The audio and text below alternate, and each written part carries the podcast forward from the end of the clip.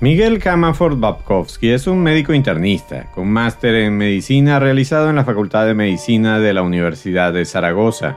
Es especialista en medicina interna del Hospital Universitario Josep Trueta de Girona. Desde junio de 2011 se desempeña como especialista en la unidad de hipertensión y riesgo cardiovascular en el Servicio de Medicina Interna del Hospital Clínic de Barcelona. También es líder del proyecto DICUMAP, que se relaciona con el monitoreo de la presión arterial en pacientes con insuficiencia cardíaca, y es líder nacional para España para el ensayo LEADER. También es miembro de numerosas sociedades científicas y jefe del grupo de trabajo de riesgo cardiovascular de la Sociedad Española de Medicina Interna desde 2009. Es revisor de varias revistas de cardiología y medicina interna y autor de varios artículos originales, editoriales y revisiones, aparte de ser un excelente conferencista. En este episodio conversamos con el doctor Miguel Camafort Babkowski, médico internista español, sobre la salud cardiovascular del adulto mayor. Por favor, quédate conmigo. Bienvenidos a Superviviente de Corazón, un podcast sobre ciencia, estilo de vida y salud cardiovascular.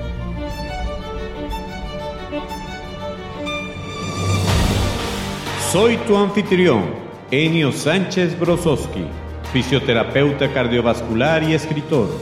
Hablemos sobre la salud de tu corazón.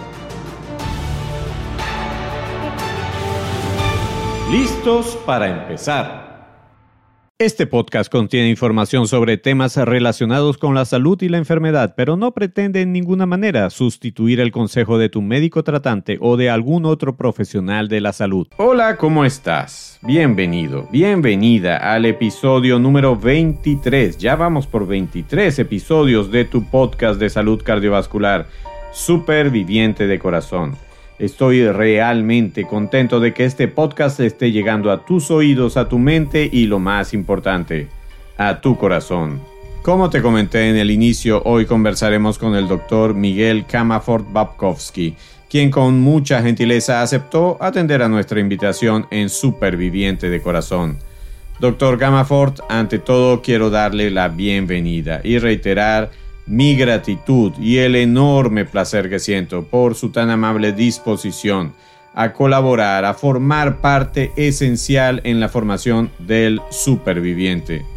Quisiera comenzar la entrevista pidiéndole algo un poco personal, algo que nos permita conocer un poco más de cerca su historia de vida en relación con el tema que trataremos. Por favor, doctor Camafort, cuénteme algo. ¿Cómo comenzó su interés en la medicina interna y en particular en la salud y ese concepto tan interesante de riesgo cardiovascular. Sí, muchas gracias, señor Sánchez. Es un placer para mí estar aquí. Eh, básicamente, eh, lo primero que me motivó a hacer medicina interna fue el hecho de la eh, valoración del ser humano como un ente global y no tanto de una enfermedad en particular, sino la eh, valoración del ser humano como algo que es un ente único y que tiene sufrimientos y padecimientos y afectaciones que tienen que ver con todo el organismo. Eso me apasionó, de manera que cuando eh, en España, por ejemplo, la especialidad de medicina interna es una especialidad que cubre cinco años, eh, es una especialidad que abarca el paciente complejo y es una especialidad que me apasionaba. ¿Por qué salud cardiovascular y riesgo cardiovascular? Pues básicamente fue un camino que, al que me llevó eh, las circunstancias porque yo inicialmente empecé tratando a pacientes con enfermedades infecciosas, pacientes con infección por VIH, pero al ir a trabajar a un hospital de, digamos, un hospital regional de pequeño nivel, me di cuenta de que lo que más predominaba era la salud cardiovascular, la promoción, lo que la gente necesitaba promoción de salud cardiovascular porque había un gran porcentaje de pacientes con hipertensión, con dislipidemia, con problemas de diabetes y que no tenían sus factores de riesgo controlados y que se necesitaba a alguien que trabajara básicamente en esto. Y a partir de ahí comenzó toda mi, eh, progresión a nivel de lo que sería un área de capacitación o un área de especialización en eh, enfermedad cardiovascular. Perfecto, doctor. Y ahora entrando en tema, digamos, vamos a hablar sobre lo que se llama un adulto mayor, una persona que, que es, digamos, padece una condición que es el envejecimiento y hacia la cual, digamos, todos de alguna forma experimentamos y esperamos llegar quizás a esa condición de adulto mayor. ¿Podría definirle usted, doctor, a quien nos escucha, a quienes se les considera adultos mayores? Los criterios para saber si somos o no adultos mayores quizás se relacionan solamente con la edad o hay otros factores que, también inciden en esa definición? La edad, sí, es una pregunta muy interesante. La edad es un criterio, digamos, eh, del que partimos, pero es un criterio secundario. ¿Por qué? Porque cuando yo tengo una persona con una edad determinada, ya sé que si es joven no entra dentro de este criterio, parece básico y fundamental, pero es bueno reconocerlo pero eh, a partir de ahí, dependiendo de la expectativa de vida, por ejemplo, ahora mismo en España la expectativa de vida en hombres está alrededor de 83 años, en mujeres alrededor de 85, con lo cual el concepto que teníamos cuando yo era joven de adulto mayor, que era a los 60 años, ya se ha pasado a los 70, 75 años, y es el concepto del que partimos. Eh, lo que pasa que a partir de ahí nosotros lo que hacemos en la consulta, yo básicamente me dedico a esto porque en la zona de Barcelona donde trabajo hay gran cantidad de adultos mayores, es reconocer toda una serie de factores como por ejemplo factores sociales.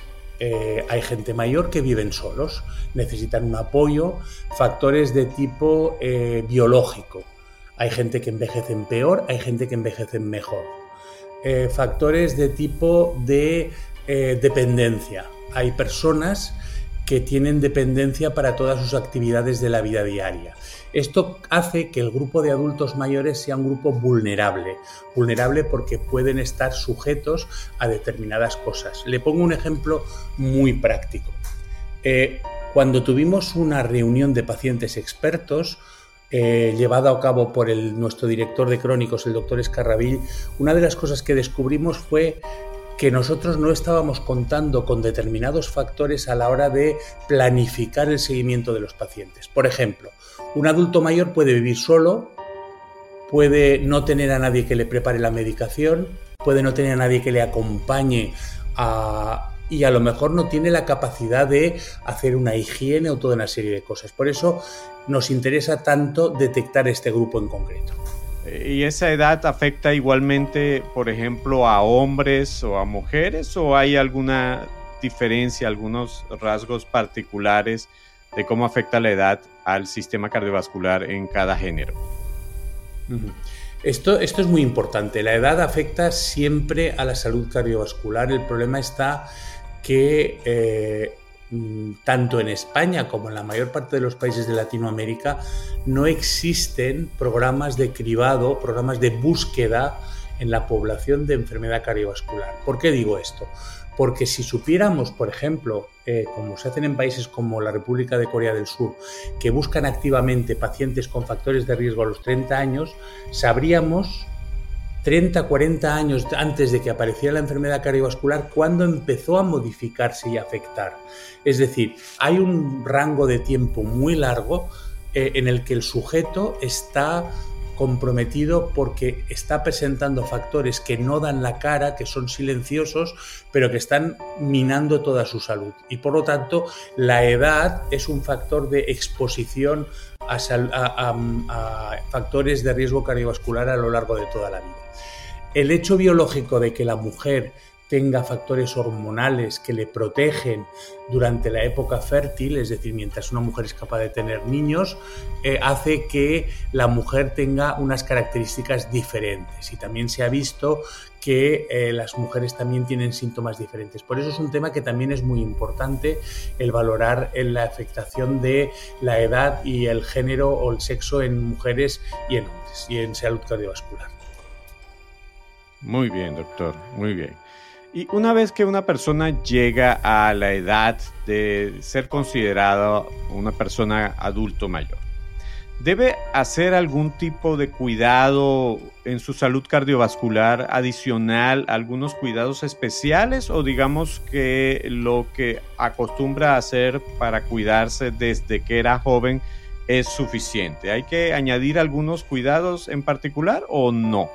Eh, yo creo que no, pero creo que el problema básicamente que tenemos ahora es el hecho de un cierto, en, ah, Estados Unidos y en los países anglosajones lo llaman ageism, en, eh, países eh, hispanos de habla hispana llamamos edadismo, es el hecho de decir, bueno, es que usted ya está mayor, ya no hace falta que haga ni ejercicio ni haga dieta. Pues no, eso no es así.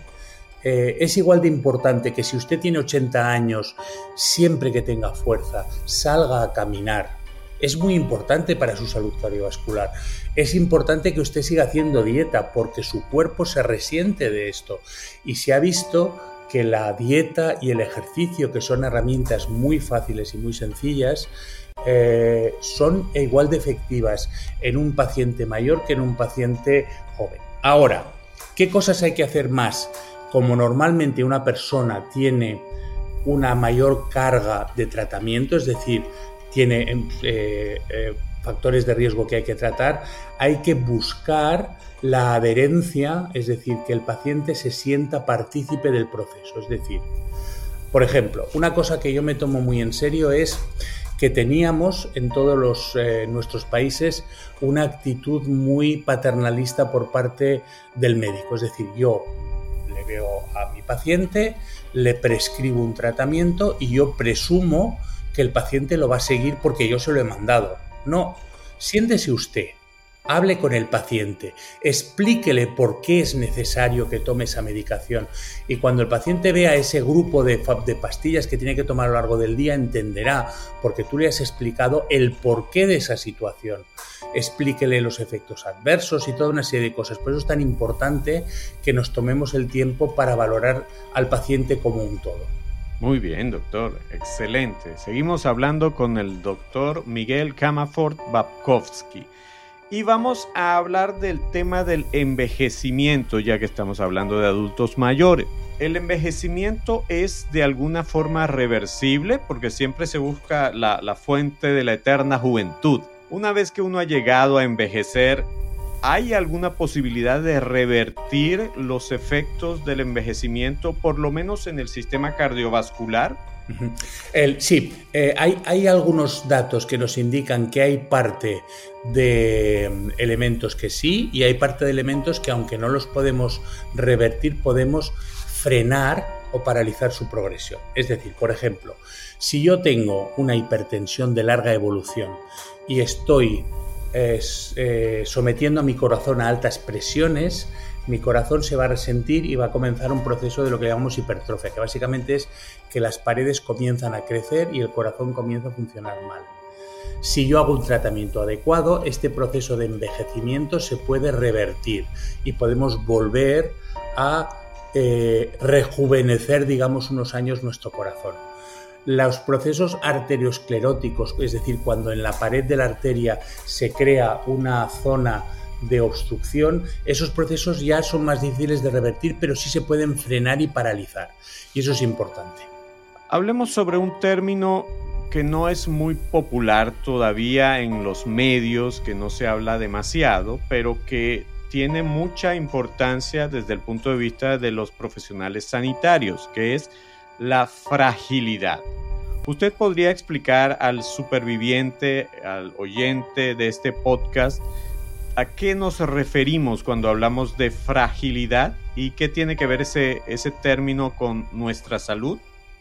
Sí, eh, la fragilidad es consecuencia de toda una serie de factores eh, biológicos, como la edad, enfermedades que todas actúan al mismo tiempo sobre el individuo, que hacen que el individuo sea especialmente susceptible a enfermedades y sea especialmente susceptible a las consecuencias de las enfermedades. ¿vale? Por eso es tan importante que sepamos identificar la fragilidad y en eso trabajamos. De hecho, en nuestra unidad, una de las cosas que hacemos es que cuando viene un paciente con una edad determinada, hacemos una valoración de fragilidad para que el individuo sepamos hasta dónde tenemos que llegar. Un ejemplo práctico. Hoy vi un paciente que me comentaba y me decía, el paciente tenía conocimientos médicos y me decía, oiga, mire, he visto que me ha recetado usted un medicamento para el colesterol. Y también he leído que estos medicamentos quizás no son buenos en pacientes mayores de 70 años, que era la edad que tenía. Bueno, eh, ahí es donde a ti te toca explicarle, es cierto que en los pacientes frágiles hay que tener más cuidado, pero usted no es frágil, usted es robusto, que es lo contrario, y por lo tanto con usted podemos ir tranquilamente. Es decir, es eh, yo siempre le digo a mis pacientes de forma gráfica, me gusta expresarme muy gráficamente. ¿Qué hace usted cuando tiene algo frágil en casa? Un jarrón, usted no es una cosa, pero si usted tiene un jarrón frágil, lo que hace es ponerlo en un sitio especial y cuidarlo. Pues con usted tenemos que hacer lo mismo. Si usted es frágil, tenemos que cuidarlo, tenemos que encargarnos de seguirle, de hacerle todos los medios, por todos los medios conseguir que uno o revierta la fragilidad y vuelva usted a estar en un nivel normal, o al menos que lo que hagamos le beneficie y no le perjudique. Y quien escucha este podcast, por ejemplo, debería preocuparse por esa condición de llegar a ser frágil. ¿Qué tendría que hacer para evitar ser frágil, alguien que está oyendo este podcast y dice, bueno, ya yo soy adulto mayor y, siento que estoy como un poco vulnerable, expuesto a, qué sé yo, a riesgo de caerme o algo así. Este, ¿Qué hay que hacer para evitar esa fragilidad? Una de las cosas que ha demostrado básicamente su beneficio siempre es, por ejemplo, y parece muy sencillo, es el ejercicio. Eh, hasta el punto de que yo recuerdo eh, una de las charlas de un experto en ejercicio que decía, mire, a partir de los, creo que decía 40, 50 años, todos empezamos a perder masa muscular. Por lo tanto, haga usted una prueba. Siéntese usted en su casa, ponga las manos en los hombros e intente levantarse sin ayuda de las manos cinco veces de la silla. Y verá si es frágil o no es frágil. Si usted no es frágil, siga haciendo ejercicio. Si es frágil, haga repeticiones cada día varias veces para aumentar su masa muscular. El ejercicio es algo muy importante y nunca me cansaré de decirlo. Es importante para recuperar la fragilidad. Lleve usted una vida sana, eh, acuda a su médico para, o a su profesional sanitario para controlar sus factores de riesgo, porque la fragilidad es un concepto global en el que todos los factores de riesgo actúan deteriorando la, eh, al individuo como tal. Muy bien, doctor, doctor Camafort. Eh, ya para terminar, para dejar un mensaje final al, al oyente, ¿qué consejo profesional usted podría dejar así como mensaje de cierre? De esta entrevista para quienes estén escuchando este podcast? Eh, hay, dos, hay dos cosas que son fundamentales para mí. Primero, ah, como en mi práctica profesional yo veo a pacientes al principio de la enfermedad y al final de la enfermedad, es decir, veo pacientes jóvenes con hipertensión, con problemas de colesterol, te das cuenta de que solamente llegamos a los octogenarios o septuagenarios con una enfermedad cardiovascular cuando te has descuidado al principio. Por lo tanto, busquemos a los factores de riesgo mucho antes de que aparezcan. Y segundo, nunca es tarde para llevar un estilo de vida saludable. Dieta, ejercicio, en cualquier momento que usted inicie este factor de este estilo de vida saludable, va a tener beneficio en su vida. Por lo tanto, anímese, Así es, muy bien, nunca es tarde, ese es tremendo, tremendo mensaje, nunca es tarde para comenzar a vivir una vida saludable. Ya para cerrar, doctor, siempre le pido a mis invitados eh, si usted puede compartir sus redes sociales, cómo, de qué forma puede alguien tener contacto con usted eh, si quiere eh, conocer más de usted, de su trabajo, de su labor. Es muy fácil. Eh, básicamente, tanto Instagram como Twitter, arroba Miguel Camafort. La primera, e, la M con mayúscula y la C con mayúscula. Ahí me pueden encontrar. Arroba Miguel Camafort. Perfecto, doctor. Bueno, doctor, muy agradecido, muy agradecido. Su, su, explicación ha sido diáfana, ha sido sencilla, pero al mismo tiempo ha sido muy completa. Así que le agradezco que haya participado en esta entrevista y estoy seguro que también los oyentes, los supervivientes de corazón también van a estar muy contentos de su participación este día.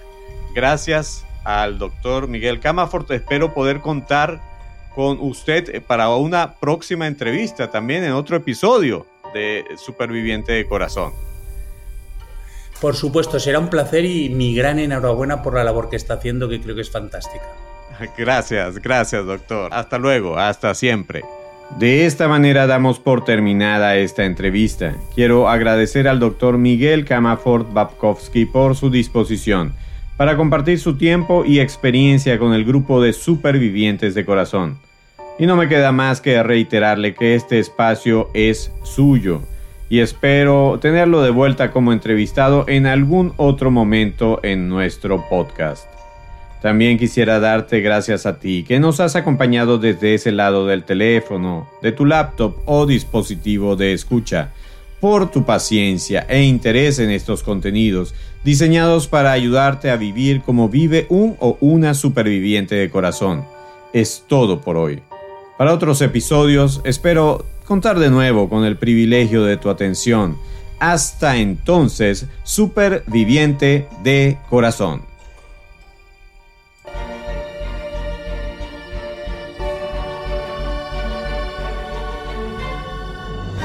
Por hoy llegamos al final.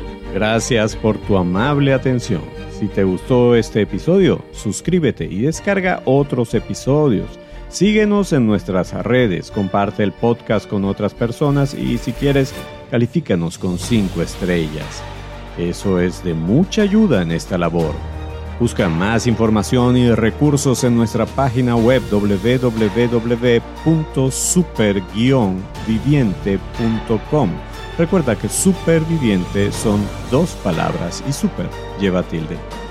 Hasta el próximo episodio, donde seguiremos hablando con fundamento sobre la salud de tu corazón.